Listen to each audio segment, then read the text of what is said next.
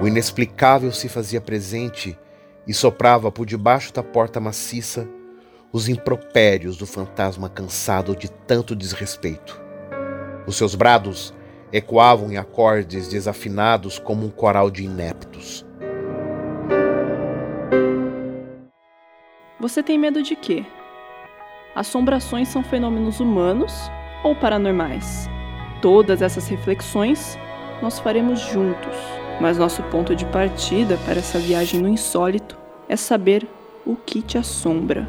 Esse é um podcast original que traz à luz da atualidade assombrações históricas, aparições, maldições, almas penadas e tudo que o inexplicável guarda em seus porões. O que te assombra é feito por Tiago de Souza, Silo Sotil, Júlia Zampieri e Matheus Haas.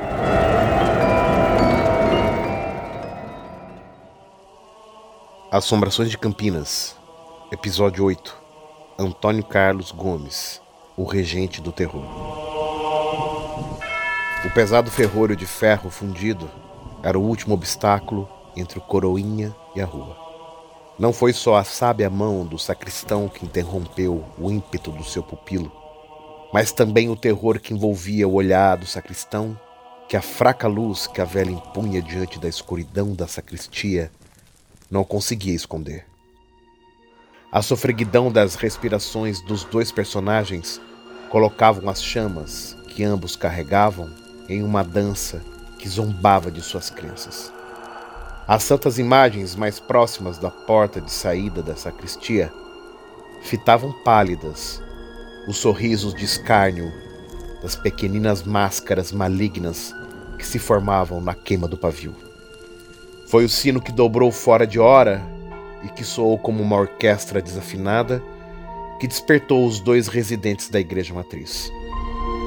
O jovem aprendiz já tinha ouvido falar sobre a aparição do grande mestre.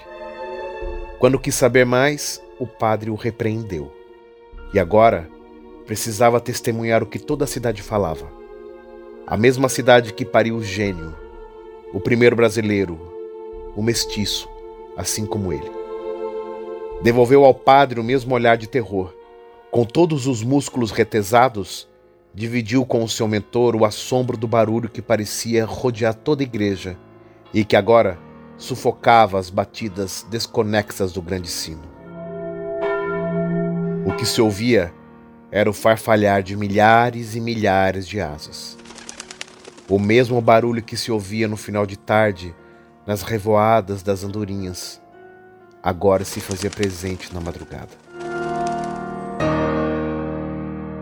O inexplicável se fazia presente e soprava por debaixo da porta maciça os impropérios do fantasma cansado de tanto desrespeito. Os seus brados ecoavam em acordes desafinados como um coral de ineptos. Pedia por descanso, pedia para voltar para casa, Xingava a poeira que lhe cegava as vistas. Xingava o povo em voz de relâmpago, povo surdo, povo cego, povo mau e tagarela. A cada sílaba proferida, padre e coroinha sentiam a porta inchar como uma bolha na superfície vulcânica prestes a estourar. O pavor se fazia protagonista em cada poro que expelia, o tormento em suor que fazia empapar os seus pudicos pijamas. As forças contrárias à natureza foram enfraquecendo as duas vontades, a de sair e a de impedir a saída.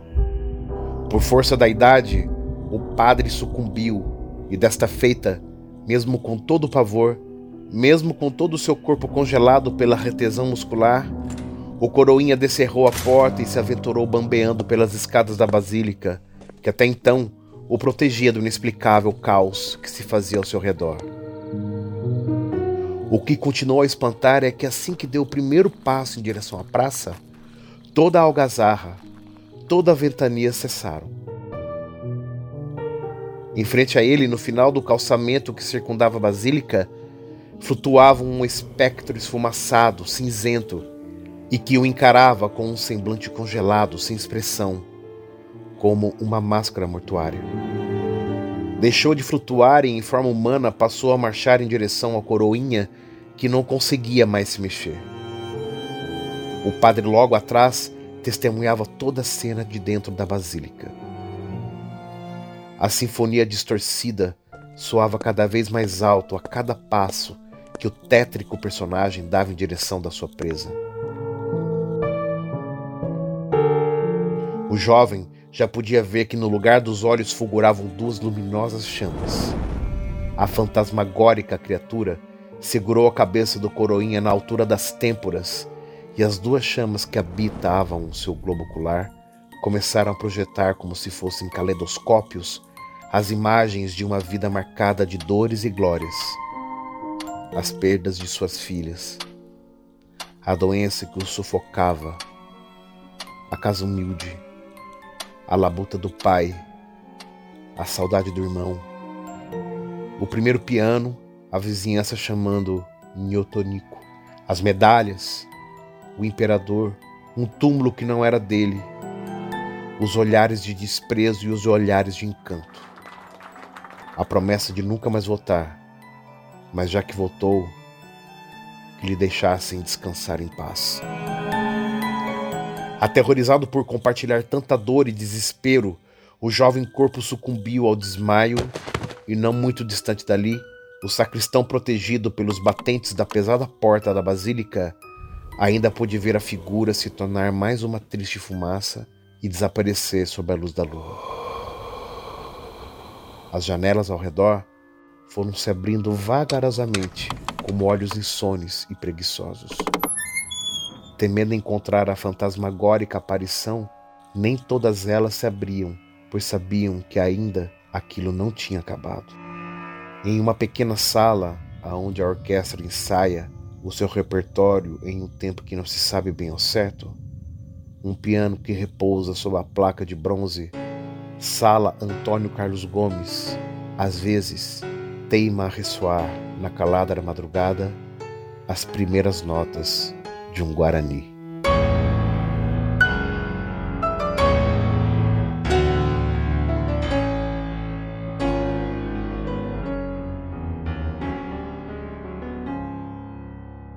Bom, a gente tentou retratar aqui um episódio também muito, muito rico, né? Da cultura campineira do interior e mundial e nacional, enfim. Porque o Antônio Carlos Gomes, o Nhotonico, né? O Tunico, é o maestro de maior expressão aí, né? Maior compositor de todos os tempos. É, o compositor de óperas brasileiro, com certeza. O Vila Lobos é um pouco mais, é, mais atual, né? Se é que dá pra dizer isso. Sim. O Carlos Gomes é é um, é um gênio talvez o maior mesmo do Brasil, né? E é muito legal a história, porque assim, ele é. Ele.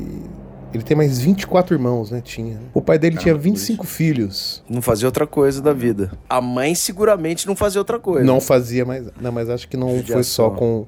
Não deve ter sido só com ela. Aí Ah, fica o pessoal pra ajudar a gente aí. Coloque no comentário e tal. Ajuda, manda mensagem pra gente pra complementar essas, essas informações. Mas a princípio, até onde eu sei, o pai que cuidou, né? Porque a mãe faleceu quando ele era criança, né? Isso, tem essa história. Então, É, então não deve pai- ter sido, né? O pai deve ter feito filho, filho com outra, porque 25 filhos uma mulher só, não acho que não, não ex- existe essa possibilidade. Mas a mãe do Carlos Gomes, com certeza, foi assassinada em Campinas. né? Isso eu não sabia. Foi no lugar onde é hoje o mercado municipal ali, mais ou menos. Inclusive é um crime sem solução, se eu não me engano, até hoje. Tem até filme a respeito. Caralho. Que legal. Porra, Matheus, É você uma- pode, pode é desligar outra- seu gravador, que sua participação foi edificante agora. Porra. Mas Chegou é, uma, é uma curiosidade, né? Uma curiosidade aí que eu encontrei que, que, que foi, né? Porque ele teve uma vida sofrida nesse sentido, assim, né, cara? Sim. Carlos Gomes.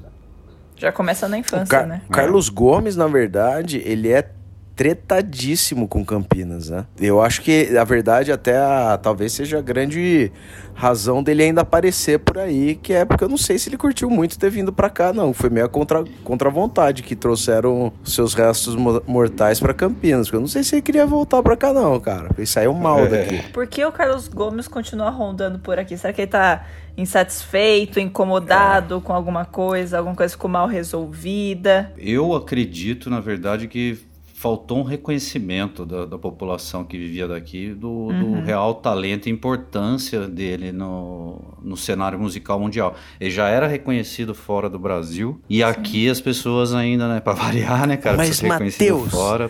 Campineiro tirando a Sandy Júnior, a gente odeia todo mundo. Porque a, a Sandy Júnior então... a gente não assume que não gosta, assim. Mas tirando. Porra, cara, Campineiro odeia todo mundo que se dá bem, cara. É inacreditável. É impressionante, é, cara. É impressionante, é. cara. Você não pode nem passar, nem ultrapassar o carro, véio, na rua. Os caras não deixam você passar o carro. Imagina você fazer sucesso. Mas eu acho que a mágoa do, do Carlos Gomes é diretamente virada para Campinas, né? Porque ele foi, foi para Itália, compôs a obra maravilhosa, obra-prima que foi o Guarani, voltou e ele foi recebido aqui como sei lá, rolou uma Gomes mania. Voltou aqui como um popstar, é, né, na é, ópera. Gomes mania. E ele foi, sim. ele foi adorado, né? Só que aí Campinas é, talvez sim. não tenha dado o reconhecimento devido. E aí talvez tenha ficado uma mágoa aí. A, a, o, o, a história da, da assombração né? Que ele, que ele rondava as madrugadas. E foram várias é, aparições, né, C?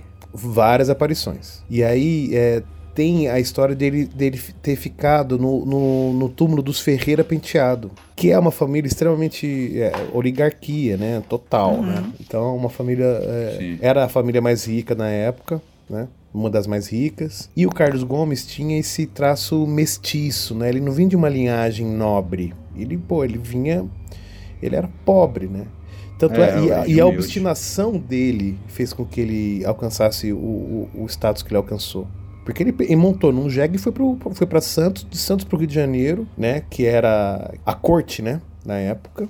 E dali ele conseguiu, ele conseguiu prospectar a grana, as, as possibilidades para ir para a Europa e tal. Tanto é que ele teve contato direto com Dom Pedro, né, com, com, o imperador da época, enfim. Ele era meio monarquista, né? Sim. É, e a, a, justificativa dele assombrar era que se ouvia as reclamações dele, do corpo dele estar no, no, no túmulo do, dos Ferreira Penteado. Hum. E foi por isso que fizeram a estátua túmulo, né, o monumento túmulo para ele ali no, no Largo Bento Quirino. Ali é a Praça Bento Quirino, né? Na frente da Igreja do Carmo. Que eu acho que a Igreja do Carmo, se a gente estiver falando uma grande besteira, já foi a catedral daqui, não foi? Isso. Antes de ter a catedral, era a primeira igreja de Campinas. Isso. Era a Igreja do Carmo. Tanto é que no conto a gente, a gente fala como se a, a matriz, né?